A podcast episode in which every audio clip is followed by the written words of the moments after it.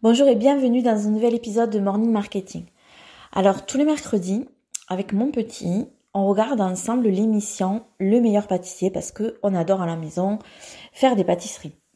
Et donc mercredi, c'était la finale, il restait trois candidats, Fanny, Julia et Thibaut. Et donc on voit que la pression elle est super importante. Cyril Lignac et Mercotte, ils leur demandent de produire une bûche signature de 1 mètre donc le niveau exigé, il est super élevé. Et sur la fin, les candidats, on sent bien qu'ils sont vraiment à fond, au bout de la pression, au bout de leur concentration. Et la présentatrice, elle va voir les candidats un par un. Et quand on arrive autour de, Julia, il y a un grand moment d'émotion quand elle raconte comment elle est venue à pâtisser. Parce que tous les candidats en fait sont des amateurs, ils ont une autre activité professionnelle à côté. Et donc Julia, elle raconte a 20 ans, elle a souffert pendant 3 ans d'une terrible maladie qui l'a empêchée de faire tout ce qu'elle aimait faire parce que ben, ça l'a fatigué beaucoup trop, tout l'a fatigué. Et à cette époque, son petit garçon avait 3 ans et elle raconte avec les larmes aux yeux et nous aussi du coup qu'elle a beaucoup souffert de ne pouvoir rien faire avec son petit et que c'était terrible.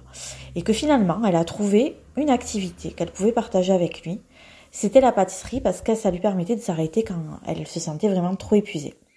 Et c'est donc dans cette période très difficile de sa vie et à cause de cette maladie qu'elle se met à la pâtisserie.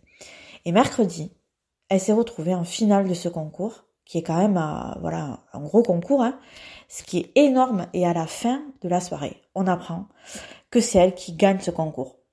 Donc je trouve que voilà, c'est ça, c'est vraiment une formidable leçon de vie. Que parfois, les ressources que l'on met en place pour euh, pour surmonter, pour survivre euh, face à des situations dramatiques, ben cela peut nous faire aller dans l'excellence de quelque chose d'autre. Et que nos fragilités peuvent devenir des, des forces, peuvent faire qu'on est singulier. Voilà, j'espère que tu auras ressenti plein d'émotions aussi à l'écoute de, ce, de cet épisode.